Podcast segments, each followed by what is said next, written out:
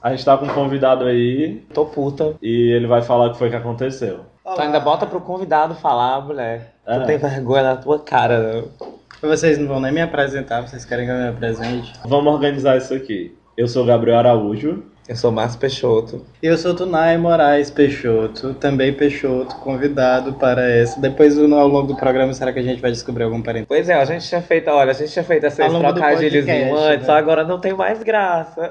Pois é, o problema é que antes a gente fez com naturalidade, aí agora a gente tá tentando Foi. é fazer as A mesmas gente coisas. vai Por tentar quê? performar o podcast anterior. Porque Gabriel Araújo deletou o podcast anterior, então a gente tá tentando resgatar as mesmas piadinhas sem graça. Eu É. queria pedir desculpa, mas é porque me alcoolizaram, me embebedaram. Não tem nada a ver, que da última vez tu bebeu uma garrafa de vinho inteira e, e gravou direito. Fiquei nervoso. É, a culpa foi da caipirosca da Adriana Areia. Pode ter sido a pipoca. Ah, na pipoca veio depois, né? É, a pipoca veio depois pra acalmar. Com óleo de coco. Dá em nada. Dá em nada. Dá em Dá em nada.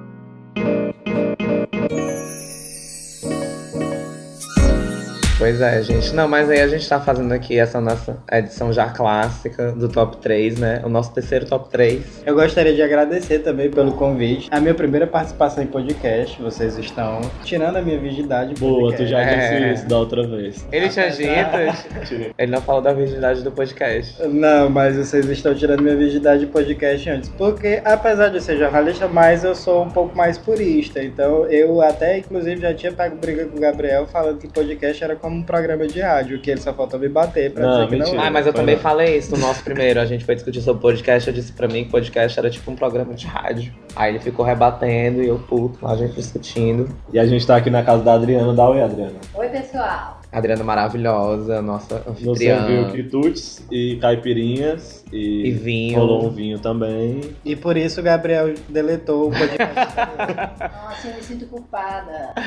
Nessa edição de hoje, a gente vai falar sobre os comentários do Facebook como um campo de batalha da polarização da internet, né? Mas antes a gente vai pro nosso já famigerado top 3, que nessa edição vai ser o top 3 sobre os flops mais injustiçados da indústria cultural. É, então não é assim, a gente não vai chegar e vai falar coisas que necessariamente foram um fracasso em termos de venda ou de lançamento, mas coisas que a gente acredita que podiam ter tido uma repercussão maior, podiam de alguma forma ter, ter sido mais bem exploradas, né, nesse contexto cultural que a gente vive hoje. A gente vai começar com o nosso convidado, né, ele vai dizer o terceiro colocado dele, e aí depois a gente segue a ordem aqui entre eu e o Gabriel, que a gente tá aqui se fulminando.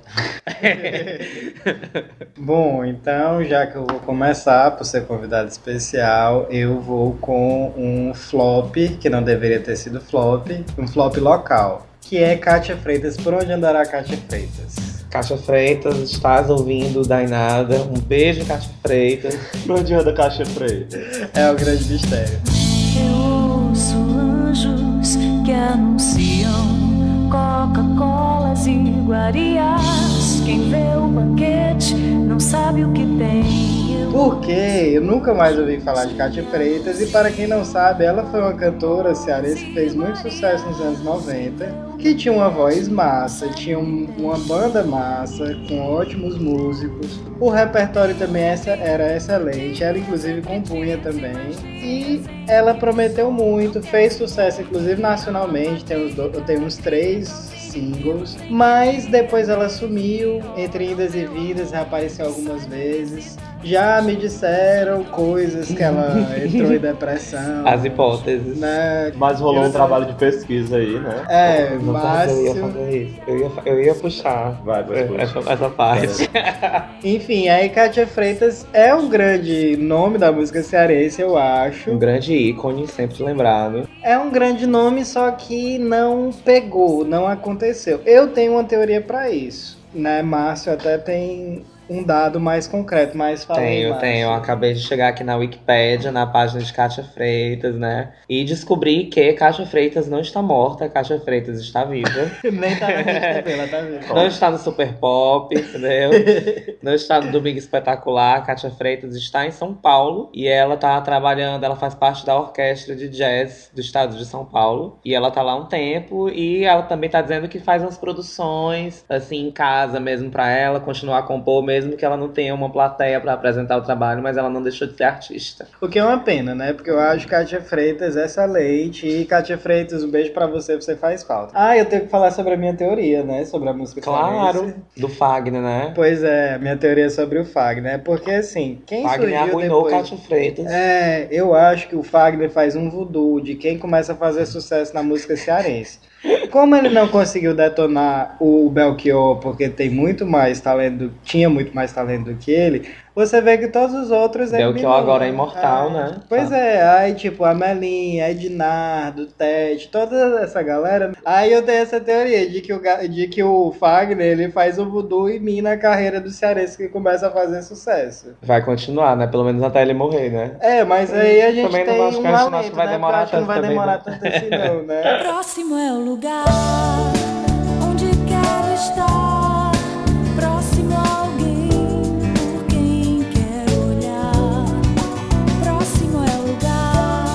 Pera, rufem os tambores. Gente, eu não sou venenoso Meu terceiro assim. mudar. Ninguém aqui nos estúdios sabe qual é o terceiro lugar. Meu terceiro lugar eu vou mudar agora. O grande flop vai ser essa edição que a gente acabou de Genial, genial. Foi boa, foi Porque boa. realmente uma Gente, eu edição tô que. mal.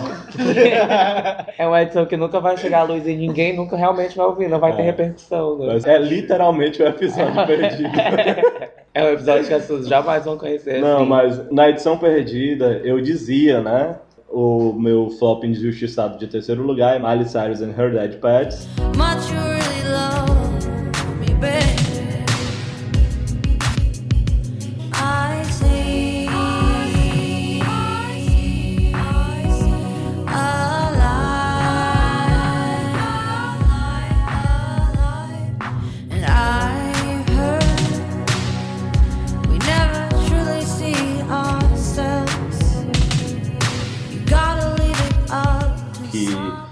a Miley Cyrus fez fora da gravadora e ela lançou no SoundCloud, não foi para as outras plataformas de streaming e ninguém ouviu, assim, as pessoas não pararam para ouvir, né? É um álbum diferente. Ela se juntou com os Screaming Lips, que é uma, uma banda de rock alternativo meio psicodélico, e aí ela fez esse trabalho de, de experimentar mesmo e de jogar essa vida porra louca que ela, que ela tava vivendo ali pra música e trazer umas, umas músicas estranhas e não se preocupar em não lançar, tipo, não era um álbum comum, ela lançou 23 músicas e tem de todos os gêneros. O álbum tem 92 minutos. tem 92 minutos. 92 minutos. É, eu- Estou aqui na página da Wikipédia, que agora a gente é assim, falou, tô na Wikipédia aqui pra contestar as pessoas. enfim, eu acho um álbum incrível. São quantas músicas em 92 São, acho que são 20, 21 músicas. São 21, pra mim era 23. Enfim, São ela, 23, são 23. ela né? lançou no SoundCloud e de graça e tal. Ela lançou até na época do VMA da MTV, que ela tava ali com as drags do RuPaul. E aí- é um álbum que teve até um- uma certa promoção, não é? Porque ela performou no VMA, Foi. o single, ela lançou vídeos pra algumas músicas do Foi. álbum. E ela performou também no Saturday Night Live, né? Que é um dos Verdade. programas que tem mais audiência nos Estados Unidos. Mas mesmo assim, não foi. Nada decolou, assim. Não sei se não era feito pra decolar também, assim. A música de lançamento do álbum é horrível, né? Que é aquela. Do ah, It. mas Do It eu acho muito ruim. Comparado a outras que tem, tipo Karen Don't Be Sad, Lighter, que é a melhor. Evil Baby is Talk, Shadow. Baby Bop, Baby que é Talk é, ótimo. maravilhoso. Bom, eu não sou uma pessoa muito pop, né? Eu não vou saber listar, assim, não sou uma pessoa muito entendida de pop, muito menos a ponto de citar álbuns e músicas, né? Mas eu gosto da porra louquice da Miley Cyrus, sabe? Eu gosto. E A agora ela tá que- meio evangélica, né? A pessoa que cresceu como, um, como uma criança prodígio da Disney, né? É. Aí pega, faz aquele negócio, fica seminua, mostra a língua, fala sobre sexo. Fuma Tu maconha. mostrou, fuma foi um tu que me mostrou esse vídeo dela numa premiação, dela com tirou um back da bolsa e Um acende. É né? foda, é foda. Gente, eu gosto dessa porra louquice, eu não vou negar que eu vou escutar esse álbum, porque Escuta. eu gosto da porra louquice. Tem músicas desse álbum que são até meio irritantes, mas tem. É engraçado que esse álbum você pode dividir entre as músicas de piano desesperadas, as músicas puxadas pro hip hop e as músicas puxadas pro rock psicodélico, assim, meio remetido aos Beatles. Parece que são muitas demos, assim, e eu vou te mandar as que, tu, que eu sei que tu gostaria.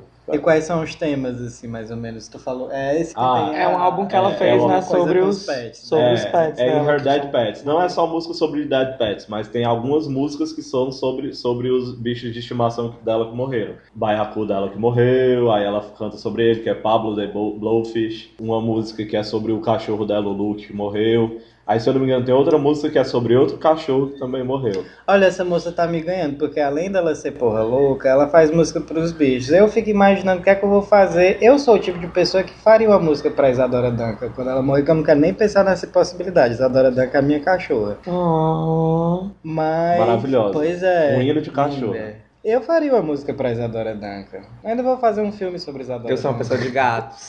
Eu gosto de gato. Quando eu tiver meus 30, acho que eu vou ter Eu gosto. 30 gatos. Eu gosto de criar gato e cachorro eu gosto dos outros. Que aí eu tenho só aquele momento com eles. Eu, Eu gosto tenho medo de de gato dos cachorro. outros. Eu Eu, tenho sou o medo de contrário. Eu gosto de gato dos outros e criar os meus cachorros.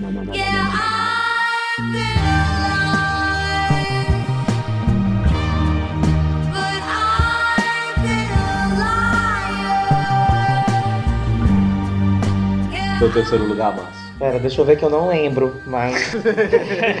ah, eu tinha botado aqui, como vocês podem ver no meu caderninho lá, Loreen, mas eu não vou falar a Loreen, porque eu acho que ela, ela é flop, mas eu vou ao flop que eu tinha dito anteriormente no nosso áudio perdido, jamais encontrado. É uma série que foi ao ar pela Netflix, mas que foi cancelada agora recentemente, a- depois da segunda temporada, que é o Sense8.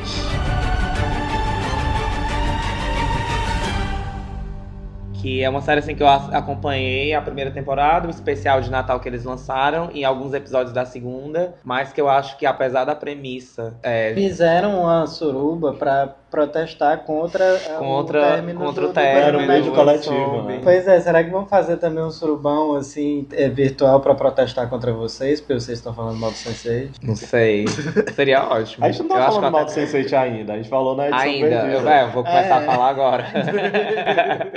Sim, eu acho que apesar da premissa interessante, né, da série, ela se perdia, né, muito assim, por causa da- de questões de roteiro e de execução mesmo, e de direção talvez, não sei. Como já a série já parte de uma premissa que vai ter que trabalhar com oito narrativas específicas de cada personagem e uma narrativa maior que conecta essas personagens, eles não conseguiam distribuir bem, gerenciar isso dentro da- do espaço-tempo da série mesmo. E eu imagino que provavelmente pra deixar isso realizável, né, porque eram assim, eram pessoas de backgrounds completamente diferentes narrativamente e eram histórias que se passavam, né, que provavelmente foram gravadas em espaços tempo completamente diferentes, ou seja, isso já requer tipo um gasto assim tremendo provavelmente assim para Netflix como produtora, né? E todos os atores têm que estar em todas as gravações, porque eles ficam trocando de corpo, né? Pra mostrar que, Aham. na verdade, ali é um personagem, mas ele tá incorporado com outro. Então é como se, Todo é, é como se que todo pra o cast, como se todo o cast da série basicamente tivesse que virar um Sense8 pra poder tornar a série possível, né? Assim, é. Eu gosto de Sense8, mas eu acho que eles se apoiam muito em clichês, né? Ah, E tem outras coisas que eles não exploram, as tramas paralelas assim que eles não exploram. Eles botam uma coisa muito rocambolesca, né? Porque eles têm que dar um final naquela história, porque todo mundo ficou com um final é, em aberto, né? Todos os sensei, os oito sensei.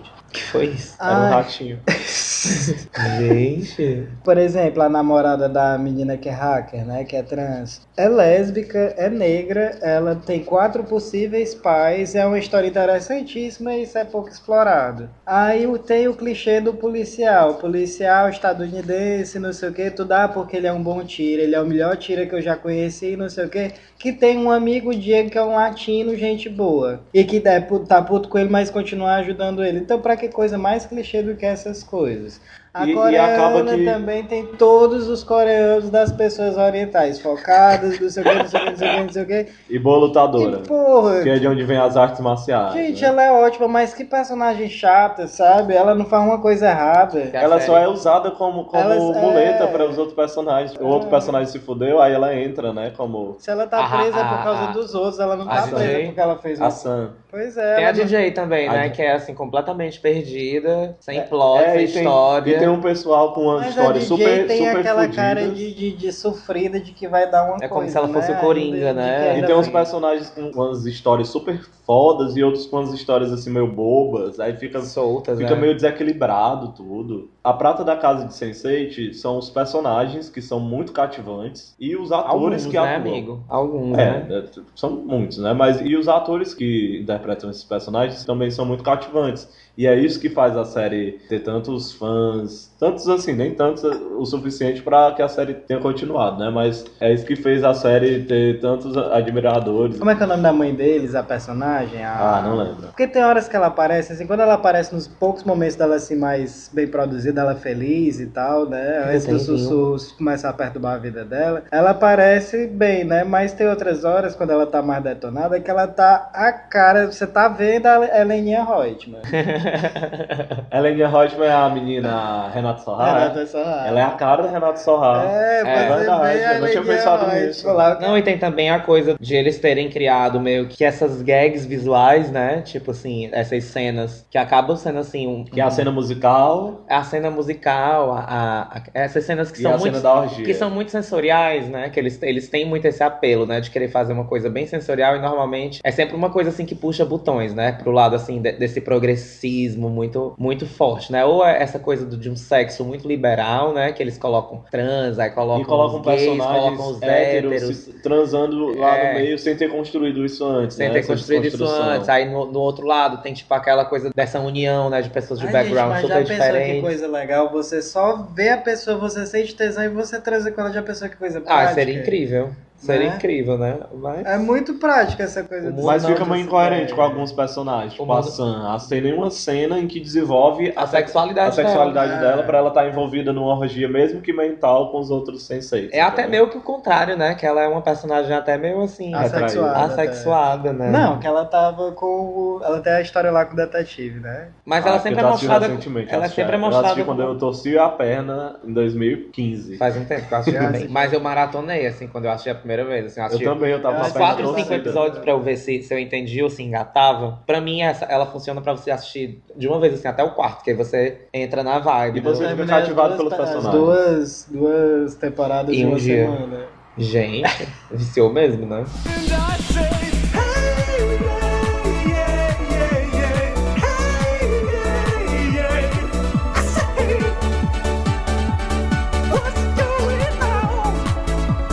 Lugar do Sinai é. A gente vai fingir que não sabe. Eu não lembro. Eu também não lembro, não, na verdade. E eu acho até que a Kátia Freitas não era o teu terceiro, era o teu segundo. Eu investi mesmo. Eu acho que foi foi. mesmo, gente, verdade. Na verdade, a Kátia era pra ser o terceiro, porque o meu, que eu vou dizer agora como segundo flop, não foi tão flop assim, porque teve uma repercussão grande, inclusive teve até prêmio, que foi o filme Eterno Amor, do Jean-Pierre Genet. Acho que as pessoas criaram uma expectativa e tal, porque era um filme do Jean-Pierre Genet, depois do Fabuloso Destino de Amélie Poulain e também com a Audrey Tautou, com a mesma atriz. E é um filme lindo, é um filme sobre um amor que acontece na... que é separado pela Primeira Guerra, né, porque o noivo tem que ir para as trincheiras. A Audrey Tautou faz uma menina que vive com ele desde criança, com esse cara, o Monek, e ele vai para a guerra e ele tenta fazer com que ele seja mutilado para voltar para casa. Só que ele acaba não voltando e ela acaba querendo convencer todas as pessoas de que ele não morreu, porque ela tem essa certeza sem poder provar. E ela vai todos os dias pro farol, onde eles iam juntos e tal, quando, quando eles eram crianças. E é um filme muito bonito. Ela, inclusive, a personagem dela, inclusive, manca. Da Audrey Tautou, mas o filme não aconteceu. Ele, a crítica se dividiu, talvez porque era um filme de guerra. O Jean- Jean-Pierre Genet nunca tinha feito um filme de guerra, mas é um filme muito bem construído. Tem aquelas coisas assim que você não é uma coisa morosa de filme francês sobre a Primeira Guerra, porque o Jean-Pierre Genet tem essa coisa de, de, de Hollywood, né? Uma coisa mais ágil, umas cenas assim bem, umas explosões muito bem feitas, como tem no filme. Até porque ele foi diretor de Alien, né? Também. Então ele tem essa coisa hollywoodiana. Qual foi o também. Alien que ele dirigi- dirigiu? Foi a Ressurreição. Tu falou isso já? Que ele Qual? fez a Amélie Poulain? Ah, esse filme foi depois da Amélie Poulain, já falei. Não foi um filme que bombou e hoje as pessoas quando falam em Jean-Pierre Genet e até na própria Audrey Tautou, mal Ninguém se lembra fala, desse. é, ninguém lembra de Eterno Amor, que é um ótimo filme. Tem no É, Netflix. Não, só tem Fabuloso Destino de Amélie Poulain, não tem Eterno Amor. Ah, pra você ver. Mas a Amélie Poulain, quem não viu ainda, é um filme maravilhoso, né? É, e tem uns outros filmes massa também do Jean Piaget, ele sempre teve essa coisa fantástica, né? E os primeiros é que são mesmo, são uns filmes louquíssimos, né? Delicatessen, Ladrão de Sonhos. É, eu tenho que conhecer o trabalho dele, eu só conheci a Amélie Poulain mesmo. Inclusive, chamaram ele pra fazer Alien porque ele só fazia filme louco. Delicatessen era um cara que tinha uma delicatessen no térreo, tinha um prédio em cima e era tipo uma pensão, né? E ele matava as pessoas pra alimentar os hóspedes com carne humana. Caralho! é sério? É, muito bom, é muito Tu adora bom. esse tipo de filme, né, Márcio? Eu gosto. Mas, tipo, a Amélie Poulain já é bem mais sensível, assim. É, né? a Amélie Poulain foi a virada romântica dele. Aí Tem depois teve o Ladrão de Coisa macabra, não. O Ladrão de Sonhos também, acho que é mais macabro ainda, que ele é uma coisa futurista, que é um cientista que rouba os sonhos das crianças pra viver pra sempre. Gente, Aí ele gostei fez Alien, diretor. Fez procurá-lo. Alien, a Ressurreição, aí depois fez Amélie Poulain e depois fez Eterno Amor. Depois ele fez umas coisas pra televisão e eu não tive mais conhecimento de filme que ele fez. Foi um flop que interrompeu até a carreira dele, né? Porque ele nunca mais fez filme. Sabe de qual ano é? Esse é um grande sinal de flop, né? É. Já tem mais de 10 anos. Ele pois tá é, vivo eu ainda. sei que. esse- Tá, ele é novo. Por um dia, não onde é? Onde- um. Será que ele tá na Record? Morreu, tá na Record?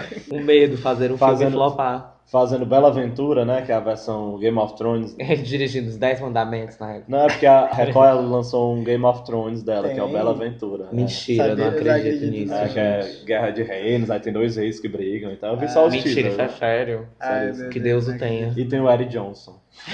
Puta merda.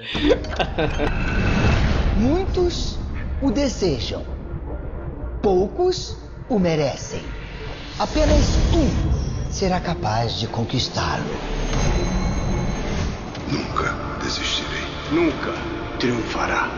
O meu segundo lugar é uma série Ai, que é derivada de outra série que fez muito sucesso. E assim, ela não é um flop tão grande. Ela Qual o nome? Que é o Better Call Saul. Que É é, flop, não conheço. derivada. Flop. Ela é derivada de Breaking Bad, né? Que é um grande É um fenômeno, spin-off. um fenômeno cultural aí, considerado uma das maiores séries de todos os tempos. Por e quem? Pela galera aí. Sei lá, Pelos pelos críticos, sites. né? Pelos sites Pelos aí, por mim também. Eu não sei que eu não assisti. É muito boa. Assistiu É uma obra-prima Bad, de roteiro. Tu já não, assistiu, mas né? eu sei como é que Não, você- mas já ouvi falar do roteiro de É uma obra-prima de roteiro. Better Call Saul é dos mesmos criadores. Também tem um roteiro maravilhoso. Ele não pretende ser um novo Breaking Bad. Ele tem outra pegada. Ele é mais focado nas relações interpessoais do que na ação. É o mesmo cast. Tem Mas spin-off, gente, pode até funcionar com um filme de super-herói, mas assim, geralmente vai ser. É pra fã. Tem muito fanservice, mas é realmente. É uma boa série, entendeu? Ele realmente é uma boa série. É muito interessante acompanhar. Tem na Netflix. Ele não é da Netflix, se eu não me engano. É uma parceria da Netflix com um canal de TV. Inclusive, quando ele tá sendo lançado, ele não sai de uma vez. Ele sai um episódio por semana, que é bem estranho, né? Mas tá muito bacana. Tem três temporadas. O final da última temporada é maravilhoso. Tem vários episódios assim mais su- sutis, mais tranquilos, de construção para uma não uma grande reviravolta, mas uma grande cena dramática e que vai te envolver porque você tá caminhando junto com essa história. É muito bom. E tem também muitas referências a Breaking Bad, tem muitos personagens de Breaking Bad. O Saul Goodman, né, que é o personagem principal, que é é do Breaking Bad, que ele faz o advogado do Walter White. O Mike, que é o, o capataz do Gus Fring. E agora, nessa última temporada que entrou, tá o Gus Fring também, que é o, o grande chefe do, do tráfico, que é o dono do Polos Hermanos, que ele é um cara super tem uma relação muito boa com a polícia e tudo mais, e por trás disso tem uma grande empresa de fachada pra vender metanfetamina. Mas e, por que tu e acha que é flop? Porque ninguém assiste, assim, pouca gente assiste, entendeu? Eu não conheço tanta gente que assiste. Ah, só vai ver é porque E tá o, o Breaking? Bad Tá na tinha. terceira. O Breaking Bad tinha essa pegada mais forte de ação, É, né? Você tá exatamente. falando que aí foca mais nos relacionamentos. E já tá na terceira temporada? Tá na terceira temporada. Tem quantos episódios cada temporada? Uns 10. Tá durando. Durou mais que Sense8. Algumas pessoas começaram a assistir e meio que abandonaram por conta de Que é um do- lixo. de que o ritmo é diferente, de que às vezes eles esperavam outra coisa, uma coisa mais Breaking Bad, uma continuação de Breaking Bad, na verdade não. Eles tentaram fazer uma outra série, entendeu? Com outro gênero, com outra pegada, mas com um pouco do DNA de Breaking Bad também. Enfim, é maravilhoso. Aí Assista. flopou. Uma pena, né? Bom, o meu segundo lugar é um álbum. Eu ia fazer um top 3 todos de álbum, mas resolvi incluir uma série. Mas o meu segundo lugar é um álbum, que é o álbum da fada do pop, né? A Britney Spears. Que é o último álbum dela, o Glory.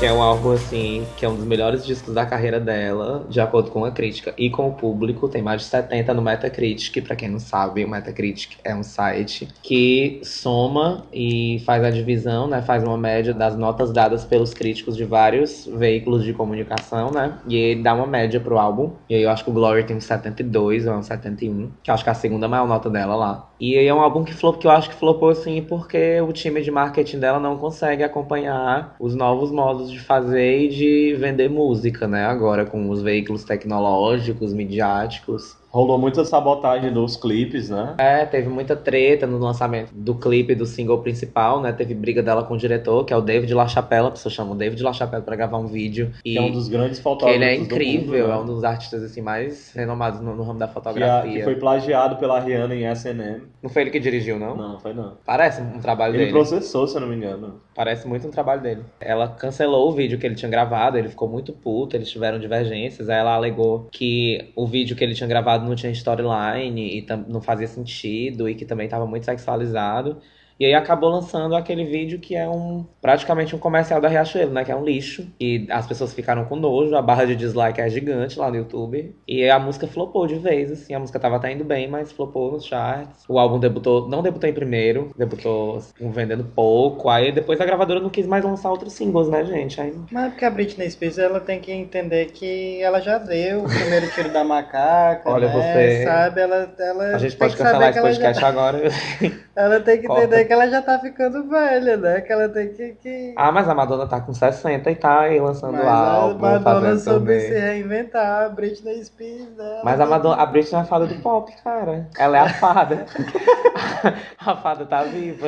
Ela tem que entender que ela já deu o primeiro tiro da macaca, que ela, Ela já recentemente não... Pode muito- mais estar fazendo música pra Ela recentemente, muito puta, pegou aí Eu e vi, é muito fez bom um- esse vídeo. fez um live no show, no show de Las Vegas, né? Reclamou que a galera. Parece que ela acordou de um sono profundo. Naquele Foi, vídeo. parece que ela acordou de um sono profundo, pegou e fez um live. Mas é muito bom que toda vida que ela decide fazer um live mesmo, ela nunca canta músicas dela, ela sempre faz cover Quem, a de outras Britney? pessoas. É. Ela não, agora eu vou mostrar que eu canto. Aí pega um microfonezinho de mão e vai fazer um cover. Mas não canta a música dela Em mesmo. Las Vegas, né? Não, tu, É. disse, é, tu já disse no, no áudio perdido que era fã da Britney. Pois é, né? gente, é verdade. Eu sou Britney fã. Eu sou meio suspeito pra falar, mas ao mesmo tempo eu tenho que ser crítico, assim. Eu sei apontar trabalhos dela que são lixo, Pois é, mas, mas como desculpa, Britney Jean, que é ridículo.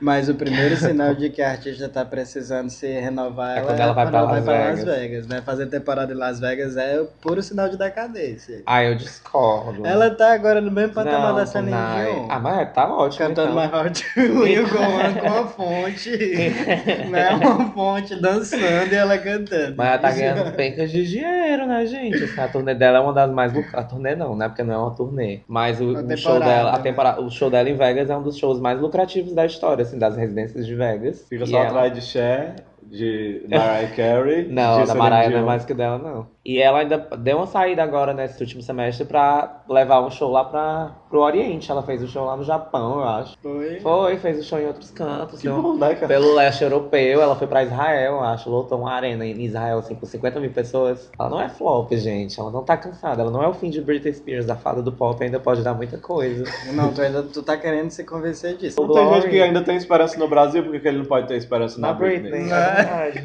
A fada tá viva, gente. Eu acredito. Comprem o Glory no iTunes, na loja mais tá perto vivo, o gigante Deve estar bem acordou, baratinho, deve estar de 15 esses reais. Comprem. We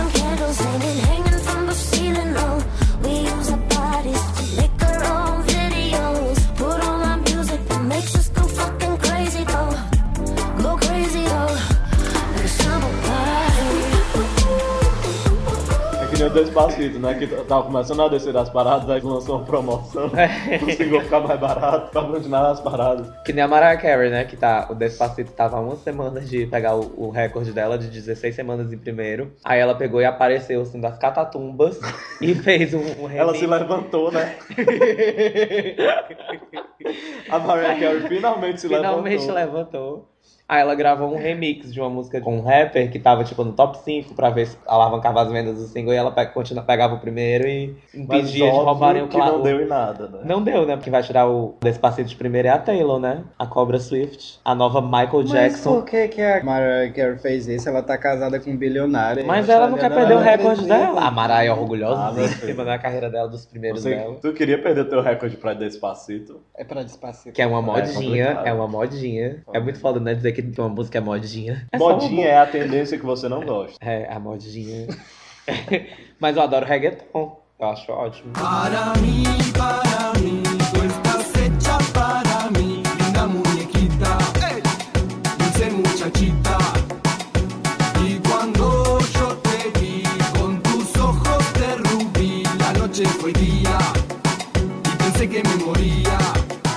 meu primeiro lugar, eu acho que ele é inclusive muito representativo desse momento que o Brasil tá passando, né? Nesse momento de, de golpe de Michel Temer, porque é a novela Babilônia, do grande, do maior escritor que a Globo já teve, que é o Gilberto Braga. Essa novela ela começou assim, prometendo muito, porque era o embate da Glória Pires com a Adriana Esteves. A Adriana Esteves tinha saído Rainhas. do papel da Carminha. da Carminha, né? Tinha, não precisa nem falar, né? Dispensa comentários. E elas iam ser antagonistas na novela. E a novela começou com aquela história, aquele meme dela dizendo eu não estou disposta. Foi no mesmo ano que a Glória Pires, minha amiga Glória Pires, disse que não podia comentar. Então, assim, tinha tudo pra dar certo, mas não sei porquê. Aliás, eu sei, né? Teve inclusive manifestação no plenário da Câmara de Deputado. Todas as igrejas evangélicas se mobilizaram para que as pessoas não assistissem a novela. Por quê? Porque a onda ela me conservadora, É, né? onda Tomando conservadora, conta por isso do que é Brasil.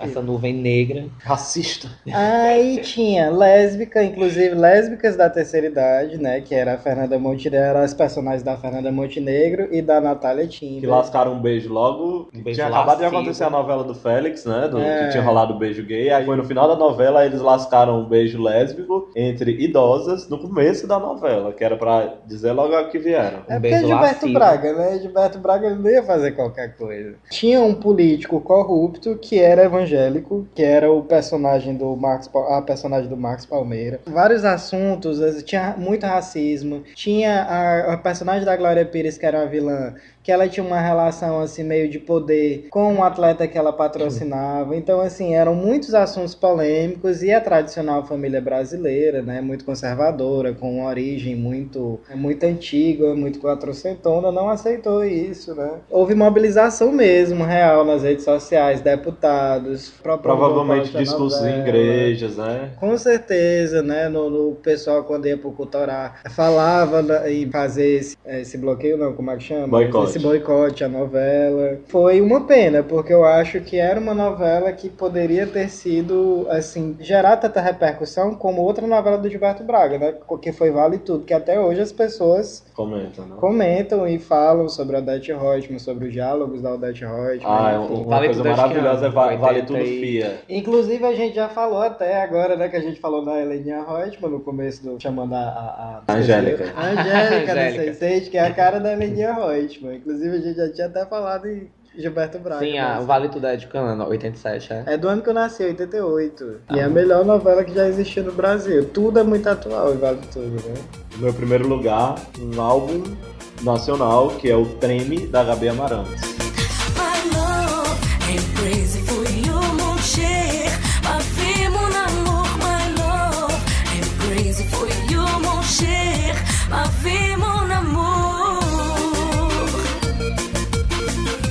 Já tinha citado esse álbum, né? no- Foi contestadíssimo aqui no podcast, porque Não, eu tinha citado esse álbum em outra edição, na edição lá do Top 3, que a gente fala sobre Shirley, né?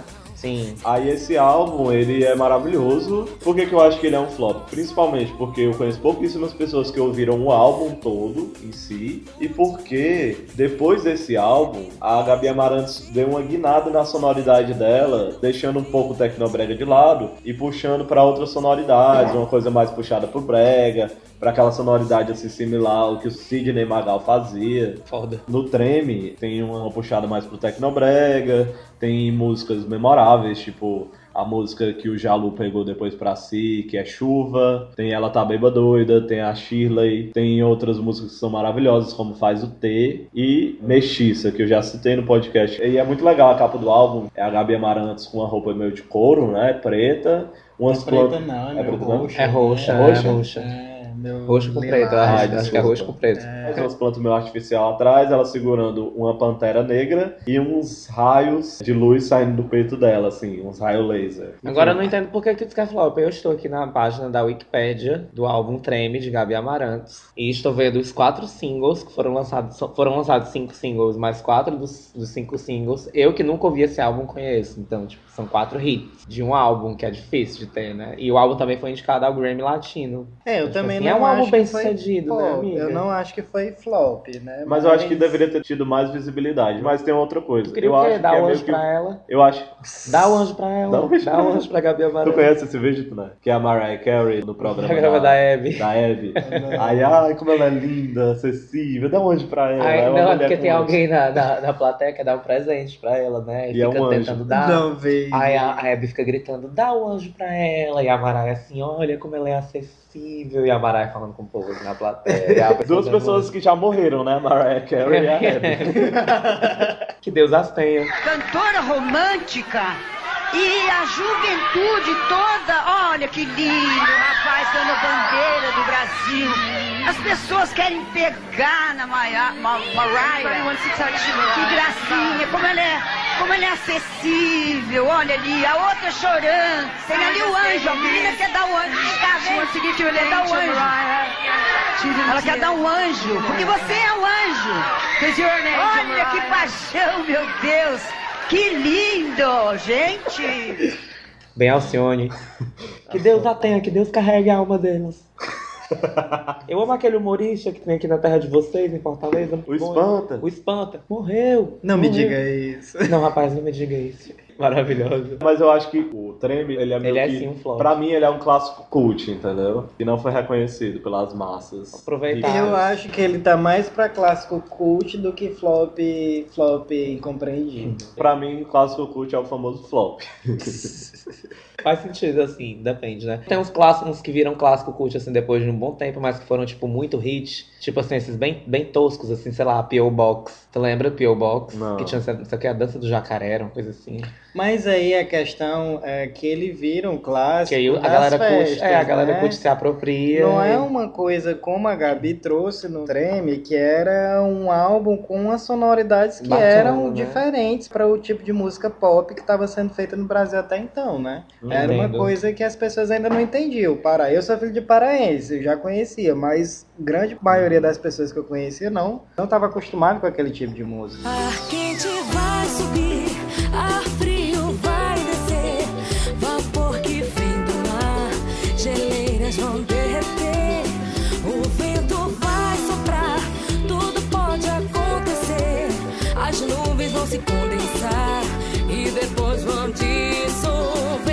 então eu vou aproveitar o gancho aqui do clássico cult pra falar o meu primeiro lugar de flop, que virou um clássico cult contemporâneo, que é o álbum Emotion, da Carly Rae Jepsen, que é a rainha pop incompreendida da nossa geração.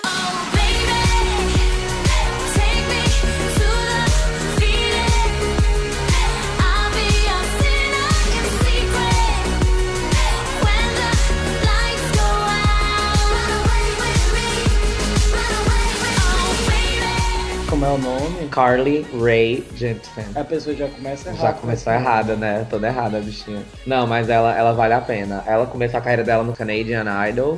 Ficou em quarto lugar, eu acho. A bichinha, ela- a voz dela é bem, bem, bem fraquinha, assim. Não é uma, uma grande cantora, assim, uma vocalista. Mas ela é competente, assim, no que ela se propõe. Mas aí depois ela explodiu no mundo com, com um hit, assim, que foi, um, um- se, eu, se eu não me engano, foi o single mais vendido do ano, em 2012. Foi Call Me Maybe, né? Vocês provavelmente já ouviram. Hey, I just met you.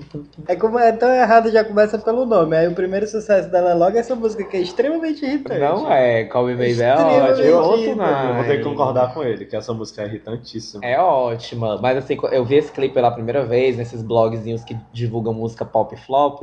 Aí eu ouvi.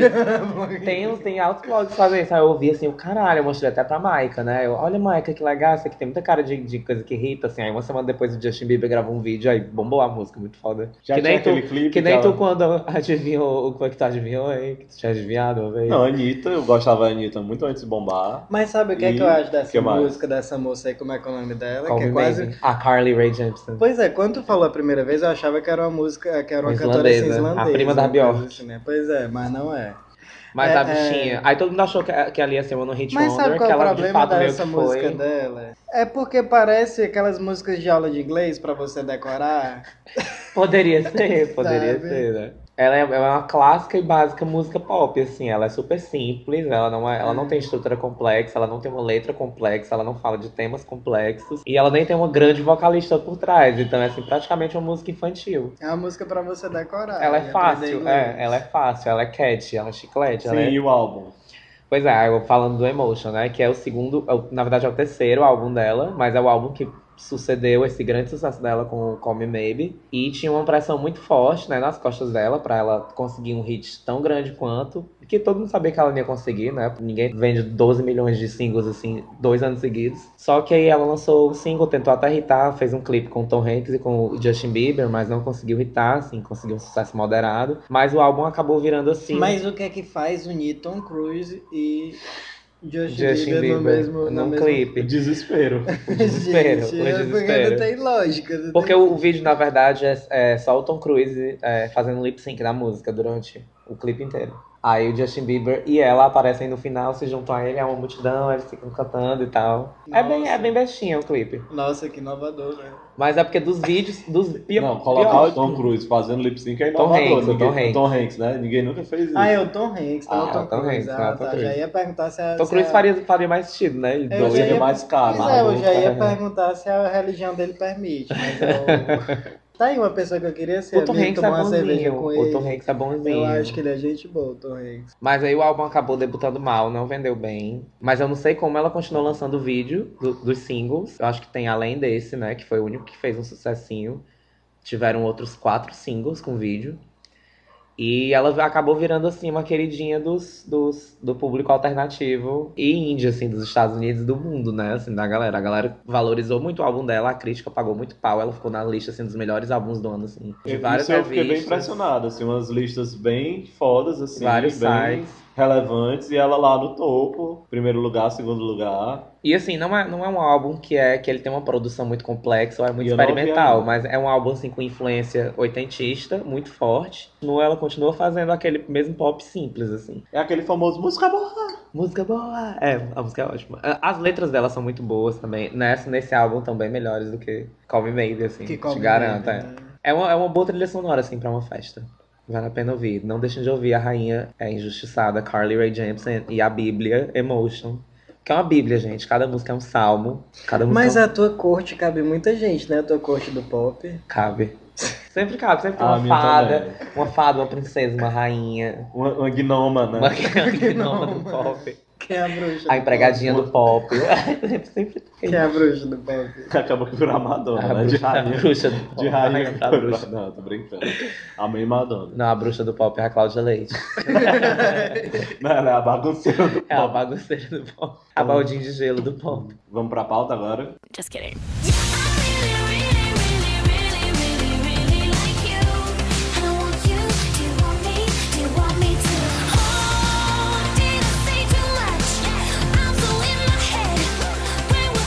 Vai, puxei essa pauta, ó. Agora a gente vai discutir uma pauta muito séria, entendeu? Acabar a brincadeira. Acabou a brincadeira mesmo. A, A gente, gente vai falar sobre os Sobre... Peraí, mulher, a gente tem que dar uma introduçãozinha. A gente vai falar assim, sobre o assunto que tem tirado o sono de muita gente, entendeu? Muita gente tá preocupada com esse movimento que tá acontecendo nas redes sociais, o discurso de ódio, entendeu? Nas sessões de comentário. A internet também tá se tornando tanto quanto o espaço real, né? Os espaços materiais das nossas ruas, um espaço tão perigoso quanto, assim, de você habitar, assim, tão povoado de ódio e de perigo quanto. Às vezes até mais, né? Às Porque vezes fica mais selecionado. Porque assim, as pessoas têm esse discurso de não leia os comentários, não abra a caixa de comentários, de Que é uma Facebook mentira, né? principalmente. Todo não. mundo lê, não tem Não, não é- não é todo mundo que lê, tem muita gente que evita. Isso acaba esvaziando, consequentemente, não é culpa dessas pessoas, mas acaba deixando esse cenário vazio praticamente para que pessoas e comentários cheios de ódio, às vezes comentários criminosos, proliferarem e tal. E tem a relação de que, tipo, nos nossos Facebooks a gente vive em bolhas. Nas caixas de comentário do Facebook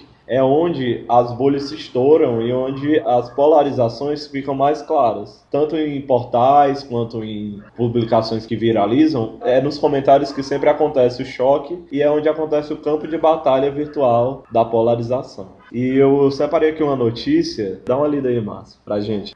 Bom, tá aqui uma matéria do Estadão, né? Mas, ó. Sobre. Aqui uma matéria do Estadão, tá? Sobre a novela A Força do Querer. Aí a manchete é: Ivana revela à família ser trans. Cena pode ser histórica. E aí o que é que a gente espera, né? Pencas de comentários de ódio. Primeiro comentário aqui é do Chantius Rodrigo. Um homem, provavelmente hétero, cis. E aí o comentário dele Mas é. aí como é que você confia num hétero cis que atende por Chantius? Chantius Rodrigo, Rodrigo, né? né? Um beijo, hétero cis. Um beijo, um beijo, Chantius Rodrigo. Não, mas é porque a minha teoria é que, se você for prestar atenção, 80, 90% desses comentários de ódio que tem nesses portais de notícia são de homens cis e héteros. Às vezes, enquanto tem uma mulher no meio, assim, mas na maioria das vezes é homem cis e hétero. Incomodadíssimo, assim. Nem sempre brancos, mas incomodadíssimos com as pessoas que vivem a sexualidade delas de outra forma, ou com as mulheres que são mais progressistas, etc. Aí o comentário do Chantius é assim: natural vem da natureza, não? Tem árvore de silicone? Tem árvore de hormônio? Tem árvore de gilete? De bisturi? Ou seja, a pessoa já nasce, nasce N-A-C-E, natural, como deve, dever ser. Aí vem falar que não nasceu no corpo certo. Eu já tô aqui com câncer. Só homem sabe o que é ser homem, só mulher sabe o que é ser mulher. Aí tem 88 reações ao comentário dele, né? Algumas de ódio, umas de risada, né? Porque pra algumas pessoas, né? É engraçado. Muita gente, às vezes, eles que concorda com ele, assim, vai achar, vai rir, tipo, do comentário dele, mas, É. tipo, concorda, né? Tipo assim, acha massa. Aí dentro desse comentário Mitou. dele, nas respostas, o Mitou. barraco tá comendo, né? É, são Tem a 108, galera. 108 respostas ao comentário dele. Tem outro que usando a notícia como desculpa pra poder deixar transparecer o preconceito, né? Que a pessoa dá a desculpa de que o país tem mil e um outros problemas que a gente não devia estar discutindo transexualidade. Aí o cara termina dizendo assim: novelas da Globo são uma merda mesmo. Aí tem 66 reações. É engraçado que novela da Globo, né, a dramaturgia da Globo sempre foi assim bem distante do que é feito no jornalismo, né? Ela sempre teve uma linha mais independente. Tanto é que é tipo Central Globo de entretenimento e Central Globo de jornalismo, né? São dirigidos por pessoas diferentes, tem uma pegada diferente. É, Elas têm uma vocação. uma agenda outra, né?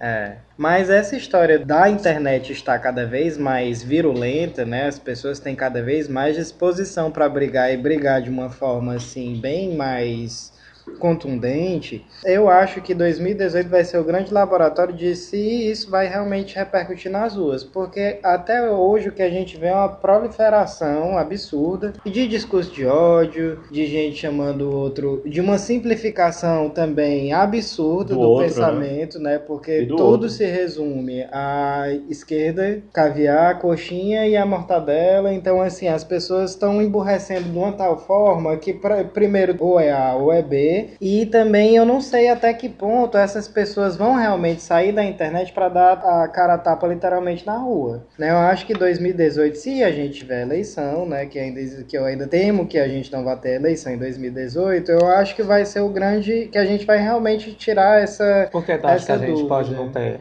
eleição em 2018? Porque eu não acho que ninguém dá golpe pra passar menos de dois anos no poder, né? Claro gente, que tem aí que outras tipo pessoas de- querendo dar outra rasteira no Temer, né? Mas eu não sei se ele. Por que que compensa? Só dois anos de governo. Pro... Mas aí que tipo de artifício eles golpista? usariam, assim, pra poder permanecer no poder e... Mas não querem empurrar uma reforma. A reforma política, a né? reforma política e a fina força com tudo que existe mais absurdo. Ai, gente, é bizarro. Inclusive o Distritão. Eu sou contra o distritão. Senão a gente vai ter um Trump aqui em breve. A gente já meio que tem, né? Mas isso Não é uma tanto, tentativa que ainda é de, de aproximar o... A justificativa é que só vai ganhar quem tem a maior votação. Só que não é verdade, né? A gente sabe que é, existe uma reforma sendo feita e sem a menor discussão, sem que as pessoas entendam que realmente vai ser mudado. É aquele tipo de coisa. Vocês veem aqui em Fortaleza, por exemplo, recentemente, na calada da noite, quando era pra, já para aprovar a nova lei de uso e ocupação do solo, pegaram e botaram um dispositivo lá que revoga os 15 hectares das dunas do Cocó, né? Que passou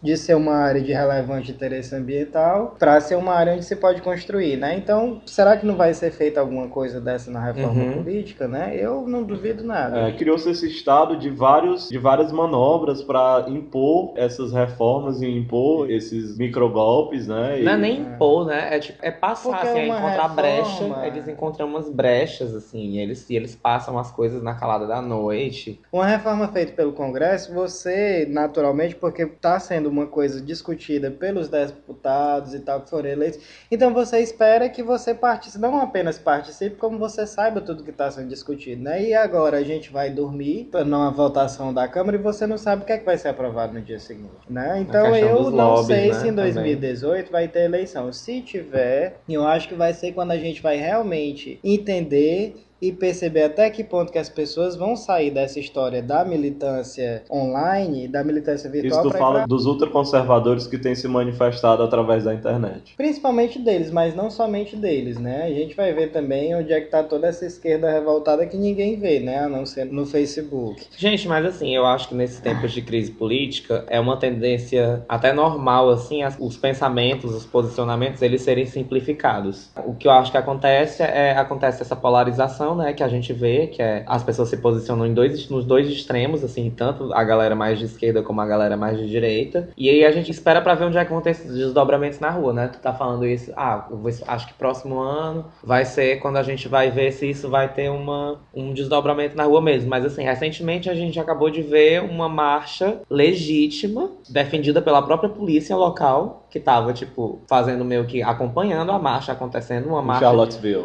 é, de Charlottesville, da, de supremacia branca. Organizado pela internet. né? Organizado pela internet. É, tipo, aqui, eu acho que há umas duas semanas ou uma semana, teve uma marcha também, acho que foi no Rio de Janeiro, foi em São Paulo, que era, tipo, contra os muçulmanos. Organizado tipo, por uma igreja evangélica. organizado por uma igreja evangélica, também provavelmente. Ao pessoas- passo de que teve uma, uma Provavelmente são pessoas que a também favor tão- do cara também, né? Foi. Provavelmente são pessoas Foi que estão. Né? Do cara No que vem de que estão na internet também, é, é, nessas páginas, nesses comentários, né, propagando esse tipo de discurso de ódio. Mesmo a gente não estando nesse contexto ainda de eleição, de, de disputa política partidária mesmo, já tá. Esses desdobramentos, eu acho que eles já são visíveis, assim, no nosso cotidiano, em alguns, em alguns espaços, em alguns locais específicos, para além da internet. Eu acho que o que aconteceu é que as pessoas estão ligando foda-se pras outras, né? Na verdade, o que o brasileiro sempre foi é o instinto de sobrevivência, né? O brasileiro ele só quer sobreviver. E pra isso ele puxa o tapete do outro, ele mata, ele faz o que for preciso. Mas com relação a isso, o que eu acho é que as pessoas estão realmente ligando foda-se, né? Pra que as pessoas saibam os absurdos que elas pensam. Só que por outro lado também eu acho que elas estão muito naquela de ah, ninguém presta, todo político é corrupto, todo mundo rouba. Então agora eu vou apoiar alguém que, que fale o que deve ser falado, que não tenha medo. Eu acho que as pessoas estão se aproximando desse estão gostando mais desse perfil do destemido, o que não quer dizer que as pessoas vão de repente virar e voltar no Bolsonaro. Mas como eu tinha falado no, no podcast anterior, apagado, Jamais encontrado. né? Que eu acho que esse tipo de reação na internet cada vez maior, esse tipo de discurso absurdo, não é que as pessoas estão virando reacionárias, é que as pessoas sempre foram, só que agora elas têm espaço. Mas esse tipo de discurso, eles, a- ele abre espaço para uma outra coisa que não é um doido no Bolsonaro, que é despreparado, que não tem o menor preparo nem intelectual nem emocional para enfrentar nenhum debate. E tem um histórico muito sujo, né? É, tem um histórico muito sujo, vê o filho dele, né? Vai pra um debate, não tem uma resposta e dá um, dá um piti, faz de conta que desmaia. Mas é engraçado você ver como, tipo, é, foi foda. E tu viu que a, a Jandira Fegali, que é médica, foi tentar ajudar ele. É, e o ele- Bolsonaro disse pra ele não tocar no filho dele, tipo, uma coisa assim. Pois é. Muito ódio, né? Então, Mas é assim, engraçado eu não também. sei se é um doido como o Bolsonaro, porque o Bolsonaro é um doidinho, velho, qualquer. Ele não tem preparo, ele não tem. Ele tem projeto de país. Não tem nada, ele não tem nada, político. ele É, só mas tem o discurso ele. vazio, o discurso vazio elegeu o Trump, né? Não, o discurso vazio elegeu o Trump, mas também lá tem- não tem. e ele é mas mestre em também lá não é vazio. votação direta. Mas é porque ao mesmo tempo também você vê que as pessoas que votam e que seguem essas pessoas, elas não estão procurando uma liderança intelectual. Elas não têm na, na cabeça, assim, ou em mente, provavelmente um projeto de país, um projeto político, entendeu? Essas lideranças, elas têm um projeto de poder. Mas Mas as pessoas que Trump- seguem eles, elas não têm. Eu acho que elas não têm essa, essa, esse Mas discernimento de um pra projeto. comparar Trump com Bolsonaro, porque Trump tinha uma série de, de apoiadores, inclusive do mercado financeiro, os coleguinhas empresários dele e tal.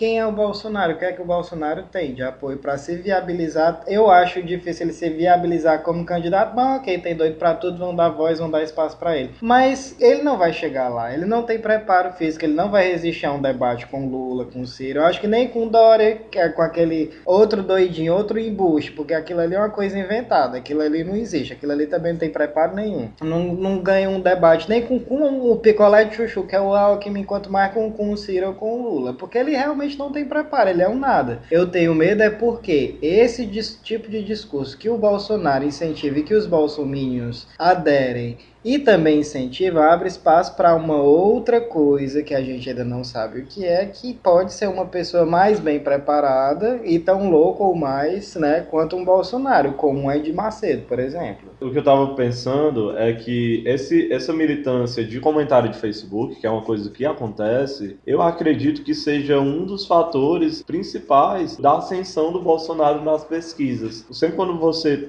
tá numa caixa de comentário, sempre quando você tá na internet, nesses lugares onde as pessoas convivem, sempre tem uma pessoa militando a favor do Bolsonaro ali, botando a hashtag dele, fazendo com que as notícias que são relacionadas a ele, que estão cada vez maiores, até Mas porque ele os... tem um teto, Gabriel. Ele tem um teto para crescer. E será que as pessoas realmente estão com Bolsonaro na hora das eleições? Será que elas não vão achar mais sensato uma outra pessoa da direita? Porque é o que eu Até acho. O eleição Bolsonaro é processo, representa né? muito aquele Tipo tipo assim. de pessoa mediana que tem aquele pensamento limitado. Mediano que tá revoltado com tudo, mas que ao mesmo tempo não sabe de nada o que é que tá acontecendo. E não você tem não vê- você nunca vê o ah, Bolsonaro Bolsonaro, Bolsonaro Nessa que posição de defender uma postura política mais consistente, como você tem que fazer durante um processo de eleição. né? Ele emula isso, né, nos discursos dele. É. Ele tem andado Fala, pelo fala, mas não país. nada, fala, não, fala. ele tem andado pelo país, dando uns discursos aí dizendo o que é que ele vai fazer, emulando é um suposto controle do seu projeto político que ele na verdade Se ele, não chegar, tem, né? se ele chegar num debate, assim, eu acho que ele é massacrado. Massacrado, com certeza, isso é verdade. Mas também diziam isso do Trump, né? Embora tenha gente que não acho muito comparável, assim, mas aí. Eu acho muito Eu Mesmo. acho que eles representam coisas distintas, por isso eles não podem ser comparados. Aliás, o, o Bolsonaro me questiona até o que é que ele representa, além das pessoas que não conseguem fazer sinapse. Eu não sei o que é que o Bolsonaro representa.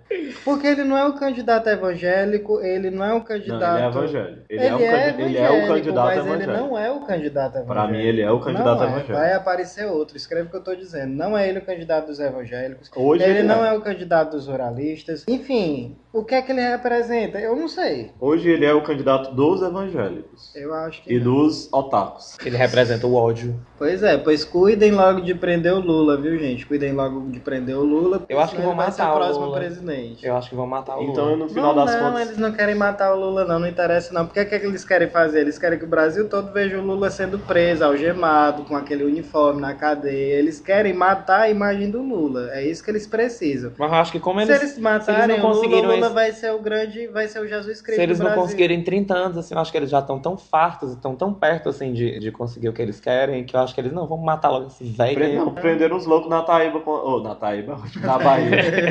na Bahia com as armas, né? Que queria matar o Lula. Foi? Vocês ficaram sabendo dessa história? Não. Rolou. Não, mas acho que não vão matar. Os seguidores não. do Bolsonaro. Se o Lula morrer agora, antes de ser eleito, ele elege outra pessoa. O Haddad. É, ou outra pessoa que, O Haddad tá. que vá se apropriar Haddad- dessa memória do Lula. O Haddad é o Dória da esquerda, né? Que é aquele que todo mundo tá flertando, mas que. É que ninguém quer, mas que sabe que ele é preciso, né? Eu acho, né, eu acho o. Haddad uma ótima opção. O Haddad ou a Glaze Hoffman. Eu amo, eu amo essa é, mulher. Não, Eu a acho- Glaze acho Hoffman uma não figura foi eleita patética. nem no, no, no Eu adoro Paraná. ela. Foi não? E como é que ela é senadora? Quem foi que elegeu Não, ela? tô dizendo agora, nas últimas eleições ela perdeu até até no Paraná quem ela Ah, mas o Haddad também perdeu, né? Pois é, mas o Haddad ele tem uma E história perdeu como feio, viu? Mas é porque o Haddad é a história que eu disse. Ninguém quer o Haddad porque o Haddad não escuta ninguém. Então, o Hum, histórico pra mim ele seria um ótimo presidente, sem ouvir ninguém, assim, porque eu tenho certeza que ele só faria coisas maravilhosas. Não, Uma eu uma mão era o cara que eu votaria, né? Mas Então, na verdade, nosso debate de comentário de Facebook acabou virando um debate sobre Foi. o futuro da política brasileira. A gente ficou bem mamilos, não foi? Nessa segunda pauta. Achei bacana que tu fez o mesmo comentário que a gente fez da outra vez. Tu achou? Você acha que foi por acaso que eu fiz esse comentário? Será que o Márcio desse Dainada não é uma performance do Márcio do último Dainada, perdido e jamais encontrado? É, eu acho que esse Dainada, ele vai ser um Dainada meio que... Que ele vai entrar nos anais, Inter- né? Literalmente. de intertexto, assim, meio metalinguístico que a gente tá emulando uma coisa que Uma foi, coisa que foi, mas ninguém que nunca vai viu. chegar em ninguém. É bem, eu acho que tem esse trabalho também. Ele tá bem perdido. é. Eu acho que isso foi, foi influência do Jean-Pierre Genet. E do vinho, gente. Que bom, que ótimo vinho, né? Então é Bom isso, vinho. gente. Esse foi o Dainada 9.0 ou 9.2 ou 9.5. 9.1, 9.1. O primeiro era 9.0, né? Não? É, é o 9.5, exatamente. Desculpa, ainda eu vi. Bom, gente, eu quero agradecer também, né, pela participação, agradecer ao Márcio, agradecer ao Gabriel. Ah, que é Me isso, convidei volte outras sempre. vezes, se vocês solicitarem, se vocês gostarem, peço minha presença outras vezes, se não gostarem também o problema é de vocês. E qual é o teu Insta? O meu Insta é Tunai, T-U-N-A-Y, underline MP, não é Ministério Público, é Moraes Peixoto. E as nossas redes, hein, Gabriel? Fala aí todas as nossas sete redes que tu tem, que tu quer falar toda vida. Agora Nosso Instagram, segue nosso Instagram, porque lá a gente posta no Stories antes, quando o episódio sair, toda segunda-feira. Podcast Dainada, arroba podcast Dainada. Se você quiser mandar uma mensagem, você discordou da gente, você tem posicionamentos políticos diferentes, você tem um outro top 3, acha que a gente devia ter citado outra coisa. É, se Você- você acha que a gente citou não é flop, quer contestar a nossa ideia de flop, nosso conceito de flop, quer contestar o Gabriel, colocar a Gabi Amarantos como o maior flop que sempre existiu. dainadapod.gmail.com dainadapod.gmail.com E a gente também tem o Facebook, que é facebook.com.br podcast Dainada. E é isso, compartilhe o Dainado nas mídias sociais e também mostra para um amigo, pra mana, Pras inimigas também, né, Tunai? posta no Stories. Tem uma galerinha que posta no Stories que tá ouvindo a gente, sabia? Tem. Tem- o Alan Heights e o Edinaldo sempre fazem isso, mas tem um outro pessoal assim que faz isso também. Eu acho Ai, muito continua, massa. faz isso, gente. Faz é tão isso, legal, dá o uma Stories divulgadinha alcance. gente. A gente tá precisando tanto desse apoio, né? É, pra gente A gente crescer. fica aqui horas gravando esse podcast, o Gabriel apaga o arquivo, a gente tem que gravar de novo, aí se vocês nem Eu compartilham. fico né? esperando meia hora pra começar É. a chegar. Pois é isso, muito obrigado, gente. Um beijão. Tchau, Desculpa gente. qualquer coisa, Obrigado, convidados. tchau, tchau. Mas não, você não vai embora agora não, porque ainda tem os bloopers agora no final, tá? Espera só uns 5 segundinhos, que a gente Já. continua com os erros de gravação.